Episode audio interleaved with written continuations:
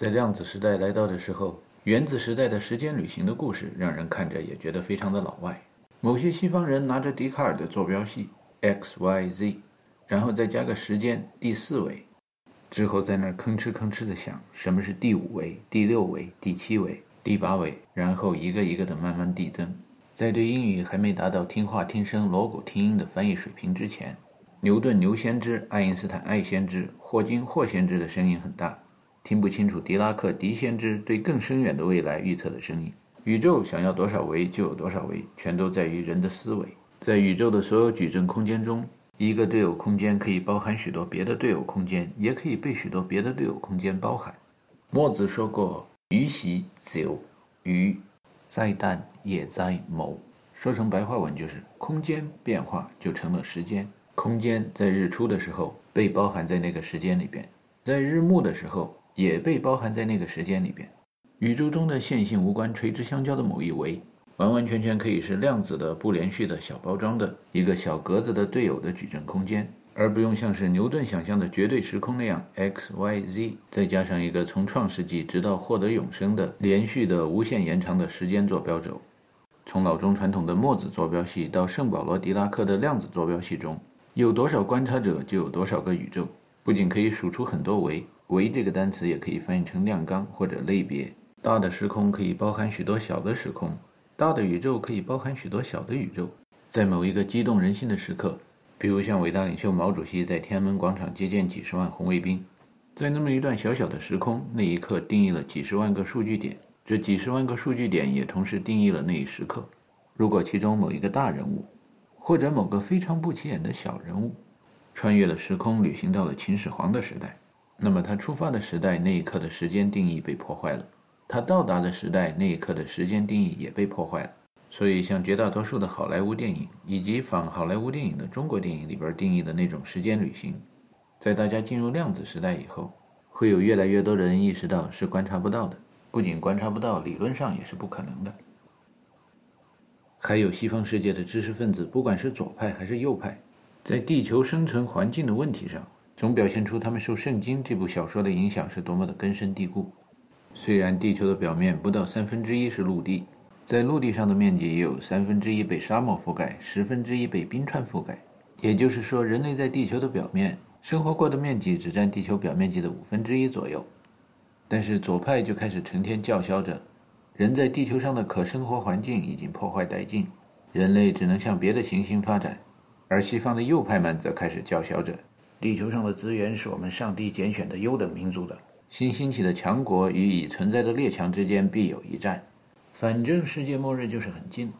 还有，比如像许多犹太人，明明像马克思或者爱因斯坦那样的犹太子孙，已经在世界各地生活得很好，备受尊敬，却偏有人要犯中世纪结束以前死读书、读死书的毛病，一定要去争回来靠近耶路撒冷的上帝许诺的土地，完全不像文艺复兴时期的知识分子们。有的向西或向东去寻找新的航海路线，另有人向南向北，一直航行到传说中纬度高达八十度的地方。更可叹的是，传统观念中有着天定圣人、人定胜天思想的老钟，有的因为学习西方先进技术学上了瘾，有的老把人定胜天跟极左路线和文革时代联系在一块儿。在改革开放以后，自愿把思想高度降低到深深的受圣经影响的欧洲十九、二十世纪水平，而放弃了量子力学对偶空间的看法。量子时代的看法应该是：有的时空天定胜人，有的时空人定胜天。在两个对偶的向量空间中，没有尊卑贵贱，所以在历史的长河中，很难说哪一片房地产会有着永久的神的庇护。这便是量子时代以后人们应该更多的观察到的实验现象。在大温哥华地区最南部的素里市，横的路叫 Avenue，竖的路叫 Street，全都一二三四五到两百那么编号。横平竖直排成行列式和矩阵。Surrey 是一个真正在二十世纪末、二十一世纪初才发展起来的城市。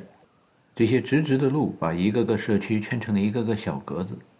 这座城市所有的居民可以毫不夸张地说，大部分都是移民，无论是从国外移过来的，还是从国内移过来的，都经过了在历史上某些对偶空间中的大迁徙和大融合。这些大迁徙、大融合，也就是大变化。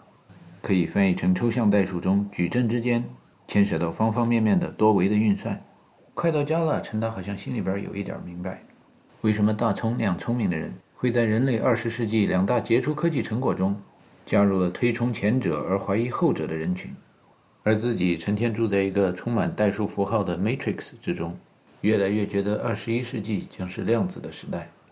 相对论实质是说一切都是相对的，每一个观察者都有着自己的时间和空间，而圣保罗·狄拉克不过是继续发展了这样的相对，也说一切都是相对的，然后进了一步说每一个观察者都有着自己的宇宙。爱因斯坦观察到的宇宙是有限的，而狄拉克观察到的宇宙是一个无限的模型。科学的发展，革命的发展，从 Nicholas Copernicus 认为宇宙是有限的，到 Giordano Bruno。认为宇宙是无限的、多重的、对偶的，发展的方向一直是从封闭到开放，然后烈火和宗教迫害的锤炼，再封闭、再开放，最后体系小小的队友空间，也就是时空，也就是宇宙变得越来越开放。陈达想，宇宙变得那么大，世界变得那么越来越小，总有一天，那些还在国内忽悠群众追逐买车买房发财梦的同学们，会意识到美国梦在美国已经走到了尽头。正应验了孟子说的“生于忧患，死于安乐”那个队友的预言，会重新想起为什么在一维的空间里，阿基里斯永远跑不过一只乌龟的原因。能够意识到新的霸主跟旧的霸主必有一战的时候，将不会再重复第一次世界大战、第二次世界大战、挖壕沟、布坦克阵以及航空母舰在太平洋上攀登新高山的壮丽场面。在量子时代，世界人民无论是第三世界还是第九世界来的。都能够坐上缆车，踩在巨人的肩膀上，一览众山小，认识到世界相对于宇宙已经量子化、微观化了。枪声一响，全世界人民都会回到春秋战国时期，那个队友空间里，周围有两三百个国家，有孔子带着读书人周游列国，有墨子带着能工巧匠成天搞工程，有孙武子策划中国式的狄拉克标注符号。孙武子写的是文言文的句子，这个句子里有两个队友的向量时空。阴之心也，一直在下；周之心也，履牙在阴。用矩阵的解释，一个横队，一个纵队。当新霸主通过革命推翻了老霸主的时候，率先攻进马德里的不一定是第五纵队，有可能是第六、第七、第八、第九、第十都有可能。不管怎么算，在这个矩阵中，预言美国的明天就是我们的今天的老钟，总有点让人看了觉得遗憾。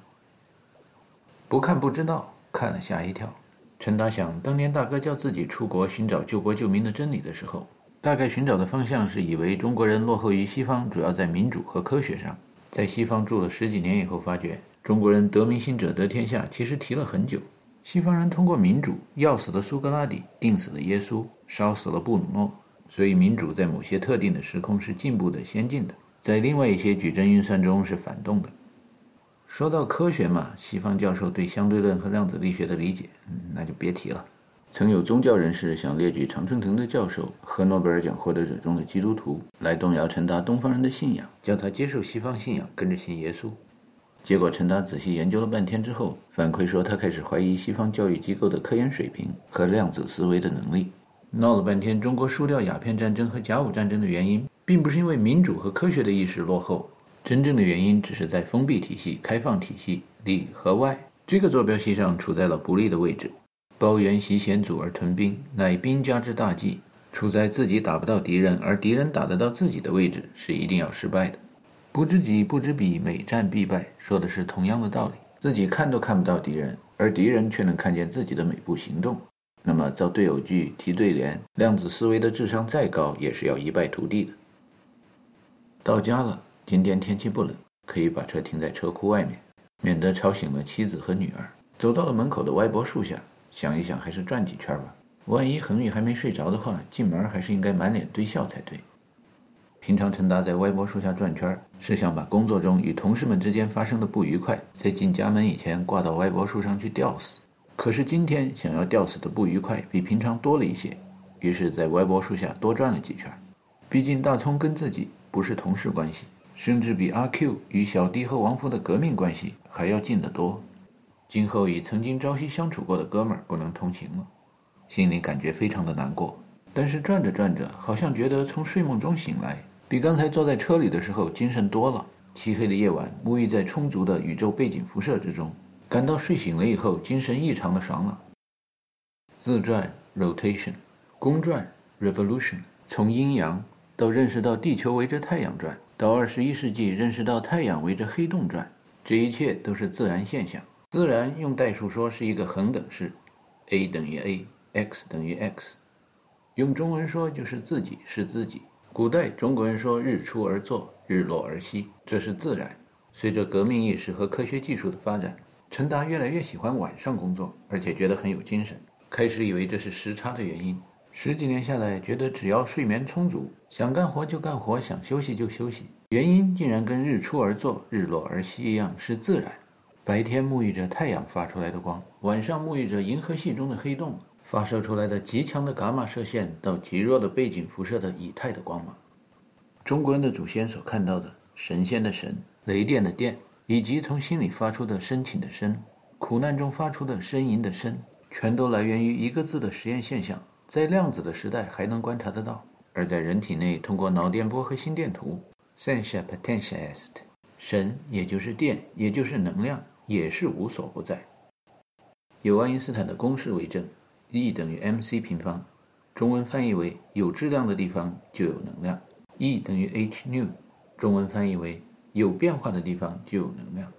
人类从见到同性就咬，见到异性就上的野兽，进化到认识了真假，学会了穿衣服，学会了讲礼貌，学会了文明，学会了善假于物，学会了借助社会群体的能力，学会把劳动做的工。通过能量的转换变成汗水和面包，在伊甸园的人类学会了虚假的这段故事，总被有的人说成是罪，需要耶稣的宝血来洗干净；但是也被另一些人说成是进步，是革命。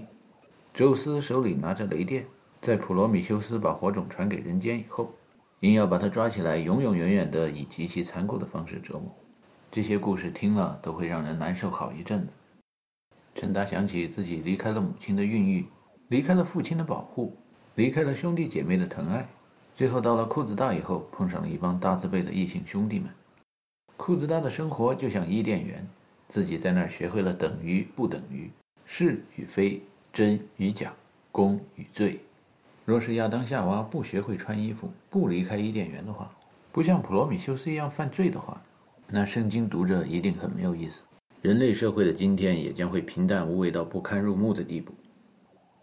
好在进入了二十一世纪，世上越来越多的人都对虚假和犯罪这样的事情，采取让暴风雨来得更猛烈些吧的革命态度，以文明人的心态越来越坦然地以礼相待和欢迎。所以陈达想，再把神力、电力这样的能量，以老钟所说的呼风唤雨的形式，让他们飞入寻常百姓家的革命事业中，离开了伊甸园那样的封闭体系。反而使他仿佛见到了四海之内皆兄弟那样的更多的同去同去的同路人。想到这儿，陈达高高兴兴地打开大门回了家，妻子和女儿都已经睡了。自从陈达在布里塔屋项目做到最后，陷入了三角债的状态以后，已经在家待了好几个月，没去休斯顿了，所以回家晚了，再也享受不到热烈欢迎的待遇。陈达心里边长长的舒了一口气，一直害怕妻子还醒着。会追问起他从西雅图到温哥华一路在睡梦中驾车行驶好几个小时的经历，然后狠狠地骂他一顿。妻子虽然也是学理科的，但是在大学的时候就不太喜欢做实验。出国以后做了基督徒，现在仍然是一个虔诚的基督徒，所以尤其不爱听陈达讲实验室里观察到的实验现象。好在陈家一直坚持宗教自由的方针，所以陈达对心电图、脑电波里边观察到的 Dante Alighieri。所描述的地狱、炼狱和天堂等等等等的实验现象，以及庄子、苏轼、莎士比亚观察到的人生如梦、梦如人生的对偶空间，一般是偶尔提一下，引起矛盾了就避而不谈。既然群众理论的高手、伟大领袖毛主席在《毛泽东选集》第一卷第一篇第一句话里边就说：“谁是我们的敌人，谁是我们的朋友？这个问题是革命的首要问题。”那么，这种对于群的 identity eigen 的研究是不能马虎的。I 就是自己，有人经常把配偶说成是自己的另一半。孩子嘛，那看着就像自己。陈大有一段时间根据 mini me 这样的句型，老把自己的女儿冰心说成是小爸爸。后来有朋友对陈大说：“你女儿长得像你，别老拿出去说。”才迫使陈达改口说：“女大十八变，越变越像妈。”但是说到性格，冰心到了入学年龄以后还是很像爸。革命和斗争的经验已经开始丰富起来。有一天，爸爸出差的时候跟妈妈吵得不可开交，家庭矛盾最后不可调和，分家。妈妈说：“你年纪小，你先选，你要一楼还是要二楼？”冰心想，自己的卧房和所有的玩具都在二楼，但是想问题要深远一点，方方面面、多维的因素都要考虑到。孔融五岁就会让梨，我现在比他年纪都大好几十个月了。于是冰心舍去了所有的玩具，要一楼。妈妈只能上二楼去生活和工作。到了吃饭时间，恒玉肚子饿了，觉得也应该下楼给女儿做点吃的。结果女儿大哭大叫，说妈妈犯规。宁可饿死也要把妈妈困在二楼上。之所以放弃二楼而选了一楼，就是要发挥自己的聪明才智，给妈妈添堵。陈大小时候就跟爸爸一样，被奶奶说成这个娃娃孤得很，钻到牛角尖里面就出不来。后来碰上了恒玉，觉得也是非常好斗。如今看着新一代的炎黄子孙，觉得现代某些西方科学家所认为的那种人类将会被机器人统治或者被人工智能战胜的预言，一点都不值得担忧。机器怎么可能斗得过像自己的老婆和女儿这样的新女性呢？人类进化的过程中，亚当夏娃从动物变成人类，最开始学的课程就是穿衣服、审美观。Ken 和 Abel 发生谋杀案，还得学会用工具、用阴谋诡计这样的基本功课。炎黄子孙，黄帝部落出名的是射箭、行医；炎帝部落出名的特长是放火、耕种。经过这么多时空参照系、坐标系修炼出来的炎黄子孙。二十一世纪以后，哪会干不过什么机器人、人工智能？机器人学着用工具都很机械简单，机器人成天在商场挑衣服比审美观，从来没见过。多维的思维把真的当假的，假的当真的，假的外面有真的，真的外面有假的，形成社会借助群体的能力，把老人送去教堂，给孩子按时做饭吃。这些人类看似简单的能力，就是二十二世纪的机器人看着也不像会有。他们看着也不像会串门、形成自己的社会的样子。工具就是工具，机器就是机器。即使机器长得像人了，在某些方面能力特别出众，比如许多机器的记忆力都比派后二百五的记忆力还强，相信还是斗不过许多进化了多年、修炼成精的动物，就更不用提挑战人类了。说起与老婆孩子的关系，鲁迅说过：“横眉冷对千夫指，俯首甘为孺子牛。”与他的思想相近的苏格拉底的希腊文言文，谣传到英语里边是这样说的：“By all means, get married. If you find someone good, you'll be happy. If you don't, You become a philosopher.” 中文的意思就是，不管怎么样都得结婚。如果人家顺着你呢，你会高兴；不顺着你呢，你会变个哲学家。陈达打开了微波炉和冰箱，看见恒玉给自己留下的饭和菜。顿时感到误打误撞进入的是一桩让人高兴的婚姻，心里庆幸自己的大半辈子学的是现代科学，离哲学家还是有一段距离的。心电图脑电波中出现了一首儿歌，这是小时候姐姐放学回家，带着陈达像遛狗一样的出去，在小伙伴们中炫耀自己有一个会跑会跳会玩杂技的小弟弟的时候，然后再把陈达晾到一边休息。他听到的是贵阳的小女孩们不多的用普通话说的跳皮筋的儿歌。一根鸡毛飞上天，天上有神仙，神仙放个屁，鸡毛落下地，冰嘣擦。常言说，一人得道，鸡犬升天。飞到天上的鸡毛总是要落地的。从那时起，陈达就开始在慢慢的学习。表演再出色，某一瞬间取得再大的成功，打了胜仗也不要张扬。后来开始学科学。直到现代科学之父伽利略做过一个两个铁球同时落地的实验，从此研究重力的人越来越多。西方的科学，牛顿重力加速度风靡全球，写到了东方的课本里边。但是被伽利略反驳的亚里士多德，并不是完全的没有做实验。他所描写的重力实验是用鸡毛那样轻飘飘的东西做的。为什么西方的文艺复兴、现代科学的发展，开始于研究一个相对来说比较东方一点的哲人的思想？而这种思想又是从更遥远的东方往西回归的。自从伟大领袖毛主席在莫斯科引用柔弱女子林黛玉的名言，发表了“不是东风压倒西风，就是西风压倒东风”的最高指示以后，许多中国的青少年儿童都积极的好奇的研究，究竟西风、东风、东风、西风，最后究竟谁将会占有上风？渐渐的，东方的文艺复兴越来越明显的出现在了地平线上。新出现的时代是量子的，是对偶的，占上风的来自于底层的、下面的，挨饿的、受压迫的、被诅咒的、被抛弃的。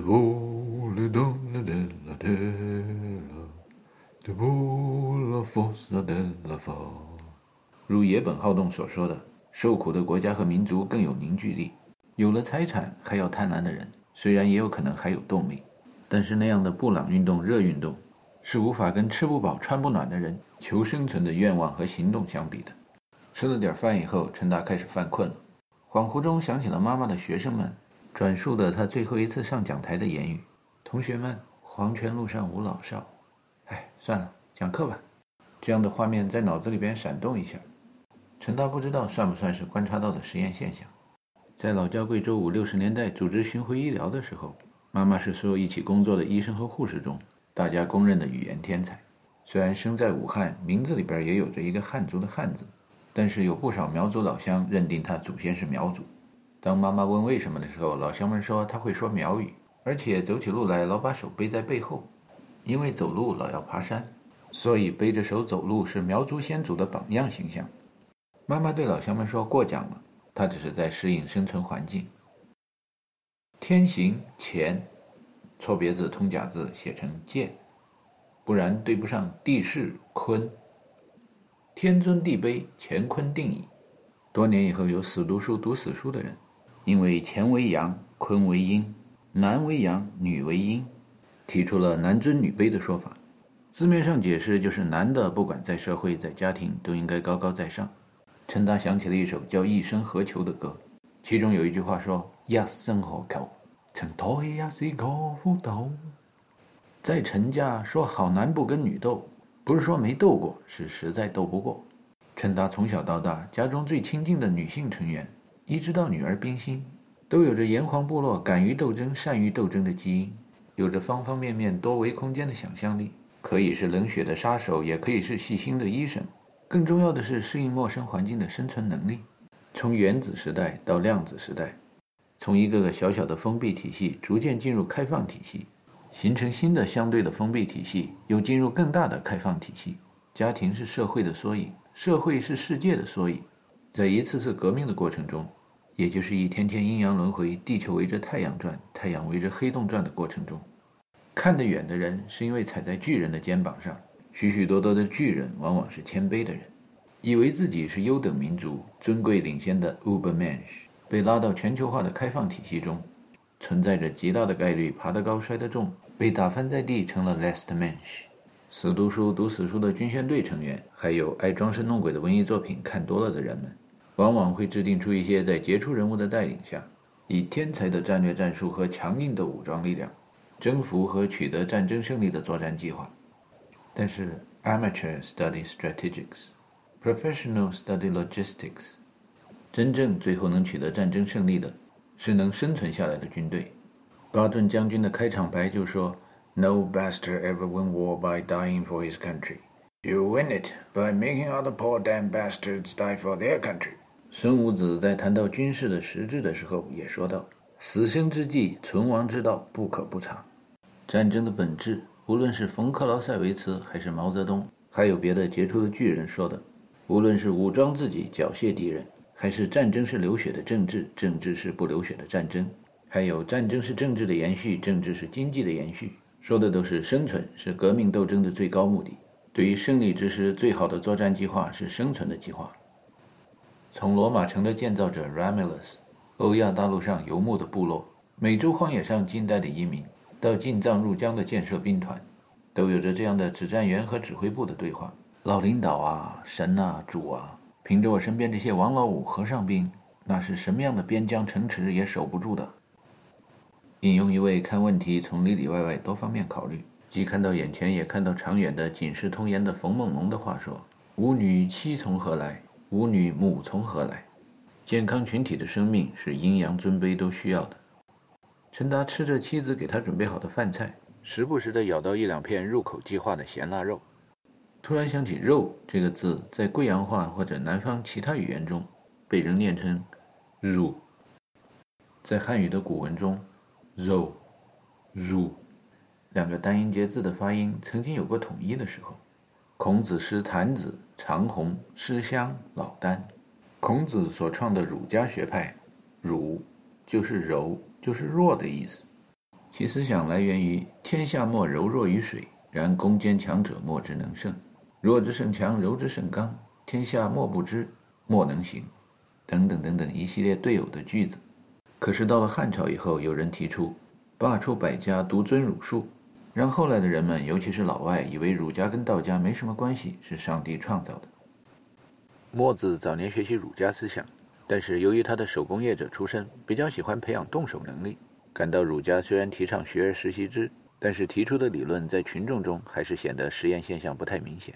于是墨子和他的跟随者们创立了一套明显一点的显学学问——墨家学派，加上同行是冤家的竞争对手公输班、鲁班工程师的学问，融入了后来人们常说的工程力学，直到量子力学。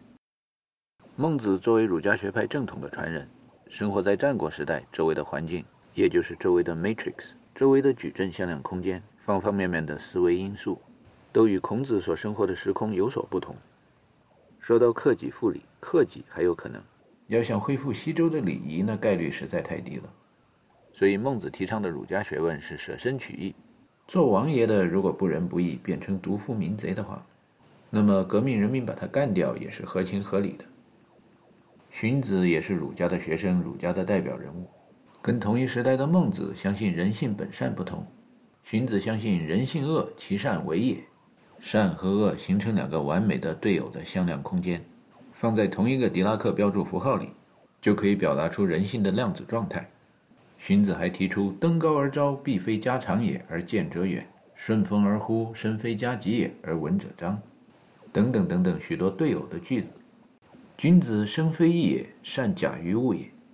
伪善、礼仪、虚假，跟纯良、自然、真诚一样，都是人类社会进步不可或缺的重要因素。在战国，也就是战争诸国求生存的过程中，荀子、孟子、墨子的跟孔子的儒家有一定渊源的学生们，对中国在秦朝那个时空中所完成的统一大业，都做出了一定的贡献。有的学生变成了法家的代表人物，大量的学生变成了兵家。善于兵者，诡道也那样的矩阵运算，成天考虑能而示之不能，用而示之不用，近而示之远，远而示之近那样的对偶的向量空间，最后统一全中国了，再上演一出焚书坑儒，这下儒家学派为统一大业做贡献的徒子徒孙就更多了。道可道，非常道，说的便是无常。佛家说，那是用梵语在另一个队友的向量时空中说的，翻译成中文就是。无常便是空。犹太的君王所罗门说过：“虚空啊，虚空，万事皆空。”下面的段落里说的也都是变化、无常和轮回。空就是总是在变化，就像希腊人 Heraclitus 在另一个队友的向量空间中说：“人不能第二次踏进同一条河流，因为事物都在新陈代谢嘛。人不是原来那个人，河流也不是原来那条河流。无常的变化也叫轮回。”阴阳交替，白天过了黑夜，然后又白天；春夏秋冬四季，然后又回到春天。白天黑夜无所谓哪个好哪个坏，阴阳四季都是需要的，想不要哪个也不行。有人想，若能跳出这轮回多好，大彻大悟，彻底悟空。搞宗教和精神研究的，把那种现象说成是成佛。成佛很难的概率几乎为零。处在物质研究这个对偶的向量空间中的人，把这种现象叫做真空。真空也是很难达到的。如果把宇宙考虑成一个封闭体系嘛，那么想在宇宙中的某个实验室产生真空概率基本为零。到宇宙外边建个实验室还有希望。但是如果把宇宙考虑成一个像圣保罗·狄拉克或者布鲁诺想象的那么一个开放体系的话，那就连理论计算的真空在宇宙中都不可能达到。真空和不空取个平均数，它就不空了。宇宙中没有大大小小的天体，没有物质的地方，有着以太，不是完全空的。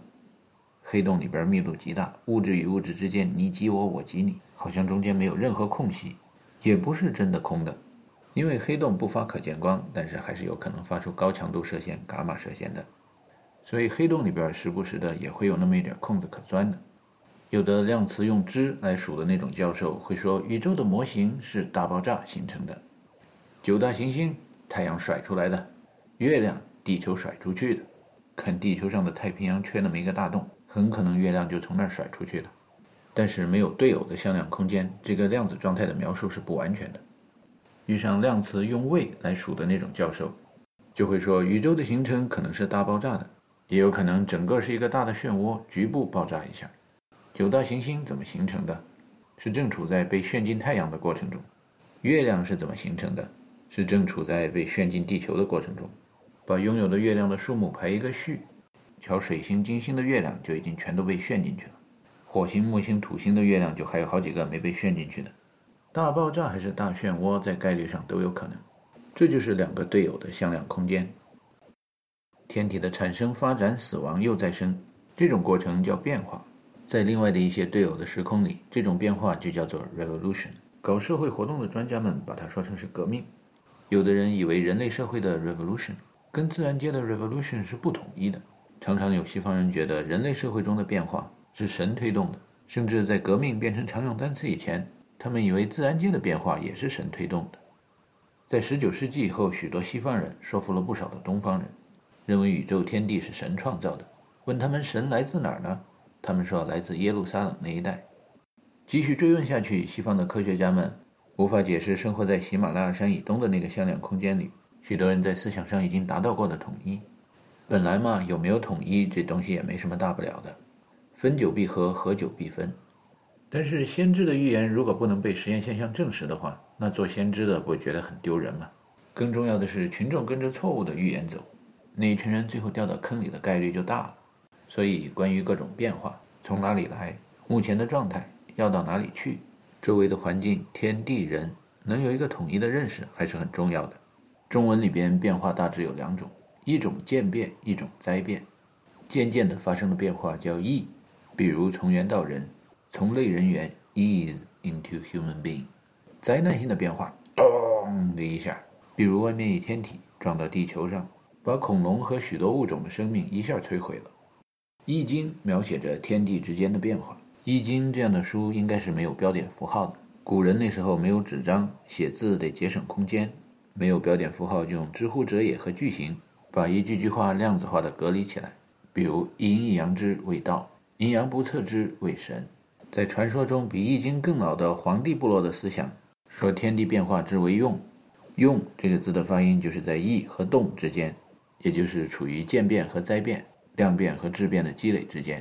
天地变化之为用，在天为玄，在人为道，在地为化，这就把变化在天地人三个矩阵空间里边既统一起来了，又分离开了。玄生神，道生智，化生五味。这就把电学、物理学、社会学、人类科学和生命科学也给统一起来了，同时分纳归类了。在《易经》以后谈到道，反者道之动，弱者道之用。这就说灾变的时候，大家感到坐标系反了一下。平常介于灾变和渐变之间的变化呢，大家的感觉就是运动的速度比反了弱一点的变化，也就是不同大小的加速度。天下万物生于有，有生于无。渐变的过程中，世代相传，人创造人，同类产生同类。小范围内封闭体系内，自己是自己的作用力是一种弱相互作用力，是渐变的、积累的、不对称的，孕育着自己不是自己下一代，也就是新的生命的产生。大一点的范围，相对于开放体系之间，自己是自己的力是一种强相互作用力，是灾变的、突发的、对称的。强相互作用力保持着自己是自己。维护着这一代的生命，使物以类聚，人以群分，形成 identity，eigen。重力、电力或磁力，大约只是量子世界的强相互作用力和弱相互作用力的另外的表现形式，被从量子世界有那么一点成比例的放大，成了宏观世界的力。但是，相对于无限的宇宙，又变成了微观的量子的。狭义相对论中提出了，在运动的坐标系中观察到的时间变长，距离变短。对于宇宙中处在不同矩阵时空的观察者，长短大小的变化可以像《西游记》里边描述的天宫和人间，或者如意金箍棒一样，尺度可以随便的从大大大大大变到小小小小小。关于时间变长的那部分相对论理论，常被创作时空穿越、时间旅行的文艺工作者们引用，因为符合圣经的教导，耶稣还会回来的。但是关于距离变短的那部分相对论理论，在众多的现代科幻作品中就很少被人提到了。只有狄拉克等少数人坚持，他们所描写的量子状态不仅适用于微观，也适用于我们日常生活中的宏观现象。人类若把观察的坐标系从地球移到太阳系，再移到银河系，最后在精神奔移到银河系以外的总星系的时候，人与人之间的距离，物与物之间的距离，在矩阵运算那些队友的向量空间中，就是微观世界。笛卡尔的坐标系，牛顿的绝对时空，在过去几百年的思想革命、工业革命、人民革命、能源革命、信息革命中，曾经是先进的工具。但是，按照东方人的坐标系，永生是不可能的，变化无常才是宇宙的坐标系的基础。在预测将来的知识革命中，东方人的坐标系看似简单，变换却神秘莫测、包罗万象，像一个晶体格子或者球状。这个坐标系只有两个原因：一啊，闭嘴发一个音，张嘴发另一个音，其他介于其中的原因的变化也就出来了。有了语言，数学是上帝描述宇宙的语言。数学以及别的科学的分支也就都出来了，阴、阳、里、外、封闭、开放。封闭导致死亡，开放导致生命。生命需要新陈代谢，有新陈代谢，这一代必将死亡，下一代必将出现。若要保持自己是自己的惯性力的话，在大统一理论的研究中，谁是我们的敌人，谁是我们的朋友？这个问题是革命的首要问题。在将来人的量子的坐标系中，矩阵空间与空间之间是不连续的。想要推算将来发生什么事，是不能百分之百的准确的。但是不连续有不连续的好处啊，让大家知道将来和过去一样，都是不能百分之百的知道的。反正将来跟过去一样测不准。那么根据过去的方方面面多维的思维得出的矩阵运算结果，和将来的对偶空间中运算的结果可信度应该是一样的。城高而锐者车来也，卑而广者徒来也。只要坐标系、参照系定好了，那么看见同样参照物的时候，即使没有亲眼见到敌人，对于运算的结果也应该有同样的信任程度。在量子的坐标中，由于时空的规模能够可大可小的变化，将来人也将能够更容易地解释古代先知们所观察到的实验现象。《红楼梦》一部几十万字的小说，当作者说几十年的人生压缩成一个梦的时候，过去人们很难理解，那是宇宙中曾经存在过的非常接近真实的实验现象。生活在量子时代以后的将来人就比较容易理解了。人心隔肚皮，做事两不知。道听途说，你一言我一语，多方面的积累，测不准原理。对于历史的准确度，还能要求多高呢？沿着同样的思路，当苏东坡说人生如梦，或者庄子说人生是庄周梦见的蝴蝶，也有可能是蝴蝶在一个队友的向量空间梦见了庄周。还有莎士比亚说：“We are all such stuff that dreams are made on, and a little life is but rounded with a sleep。”当有人这么发表议论的时候，许多人以为这些说法是一些虚构的艺术表现形式。但是在先知的心电图、脑电波、多维的精神和思维中，他们清清楚楚地知道，他们所观察到的实验现象会被另一个队友的时空中的未来人们、将来人们深深地体会到的。人、人群在大脑和神经系统中发生的运算，除了关于活着的人类世界的，还有关于黄泉路上的、关于地狱、炼狱和天堂的。如同蒲松龄蒲先知和但丁但先知描写的那样，人的梦可以是关于封闭体系的，就像弗洛伊德描写的那样，雌的爱雄的，雄的爱雌的；也可以是关于开放体系的，就像奥斯曼一世梦见他的胸口长出一棵树一样。这棵树最后枝叶茂盛，遮天蔽日，覆盖了沙漠和冰川，覆盖了世界的每一个角落。对于这些预测未来的运算，在全球化以后的量子空间都可以得到统一的检验，看看是不是真实的实验现象。古代人中有到了新大陆，然后开始做梦的人；现代人、将来人到了他们队友的向量空间中以后，到了他们自己心目中的新大陆以后，同样的运算得到相似的结果，发生的概率是很大的。吃完饭以后，陈达觉得很累了。据说消化食物的时候，肠胃供血会增加，大脑供血会减少。大脑缺了血，缺了铁，电磁波和精神运动都会减少。说起人脑中的脑电波心电图的打印机。人会在多维空间中的打印速度降低，渐渐的打印活动都回到二维空间，也就是开始做梦。在陈达的大脑中打印出了家乡贵阳。中文的文字中总是对偶和统一着声音的，这声音是多年前听到的一首歌。啊，不想和整个世界争辩了，不必在意，不必在意，我们从来就没有放弃过你。梦中的图像和声音都是模糊的，有时听着的声音是恍惚的，是错误的。而故乡，整个世界都变了，不必在意，不必在意。我们从来就没有忘记过你，我们从来就没有离开过你。生命的开头和生命的结尾，也就是梦的开头和结尾，渐渐地重合在一块儿。由于全球化、飞机、缆车、飞天和登山技术的发展，更加上电脑和网络这样庞大的矩阵空间，宇宙变得如此的大，地球变得如此的小。曾经是少数高档尊贵的贵族站在巨人的肩膀上才能看见的大统一场面，即将通过卑贱的、贫困的、来自第三世界甚至第九世界，曾被认为是有自闭症、多动症、精神分异等等等等不健康的疾病的东亚病夫冒牌货的眼中，清清楚楚地看到。所有的力都统一起来，都是惯性力，都是因坐标系的变换而产生的。力乘以距离就是功，量纲上就是能量，能量借助一个常数就可以转换成质量。可以说，所有的物质，这一切都来源于无中生有。老钟住在一个对偶的向量空间的里和外，无论是君子自强不息，还是另一半的君子厚德载物，都是故乡。鲁迅鲁先知对未来留下过无中生有的预测。在中华民族近代一个最黑暗的时空段之一，在不知道旧历的年底应不应该更像新年的时候，在一个令人窒息的封闭体系里，有一阵呐喊的声音。故乡里最后一串队友的狄拉克标注符写道：“希望本无所谓有，无所谓无。其实世上本没有路，走的人多了也变成了路。